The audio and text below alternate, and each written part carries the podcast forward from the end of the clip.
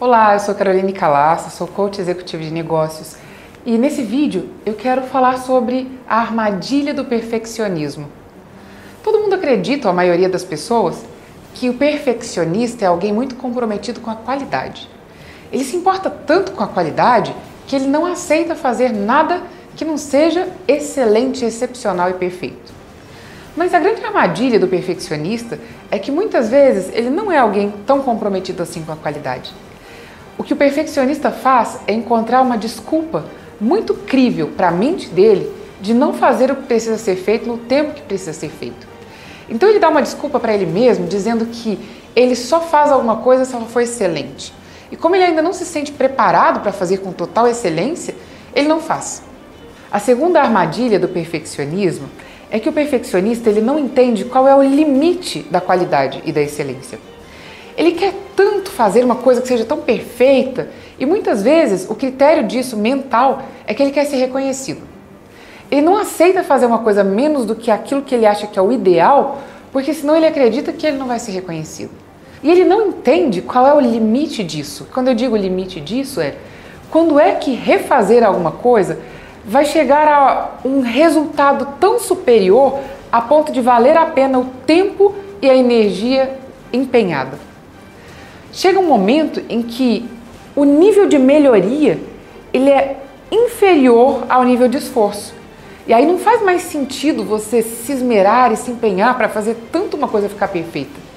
Porque aquele limiar de perfeição, de qualidade acima daquilo que já se conquistou, é muito pequeno e a energia é grande demais para fazer com que isso aconteça. Sem contar que essa é mais uma desculpa mental. Ele diz que ele está comprometido com a excelência, ele diz isso para ele mesmo, mas no fundo ele está comprometido com o elogio, ele está comprometido com o reconhecimento, ele está comprometido em ser visto, ele está comprometido com a sua própria visibilidade. O terceiro aspecto que faz com que o perfeccionismo seja uma grande armadilha é que quem acredita que é perfeccionista, ele não se perdoa.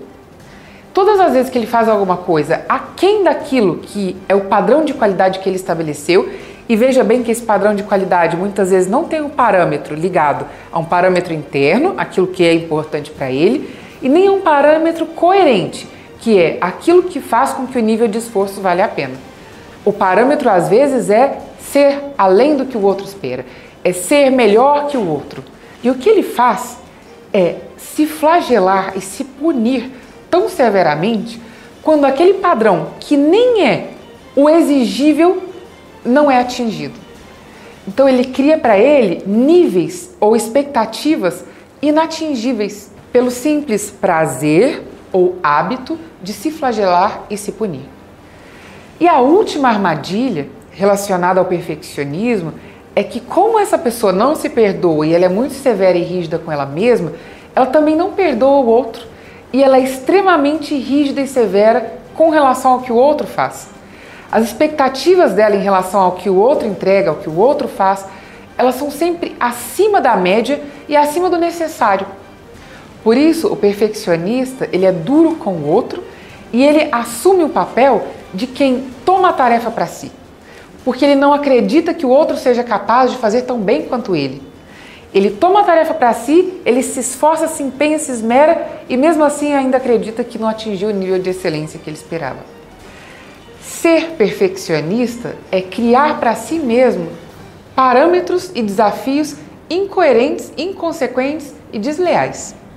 Você pode sim e deve se importar com a qualidade, mas você não deve criar expectativas tão altas a ponto de serem impossíveis de serem atingidas para você e pelos outros, porque isso é extremamente frustrante e desleal.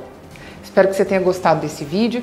Se você se percebe uma pessoa extremamente perfeccionista, abra mão do seu perfeccionismo, entendendo e avaliando quais são esses padrões, até onde vale a pena o empenho e o esforço para fazer excelente e a partir de onde o ganho é muito menor do que o esforço e o empenho. Se você gostou do vídeo, deixa seu comentário aqui embaixo. Aqui na descrição do vídeo tem um e-book para você baixar. Clica aqui, baixa seu e-book e se inscreva no nosso canal do YouTube Ferramentas Coaching. Um grande abraço e a gente se vê no próximo vídeo.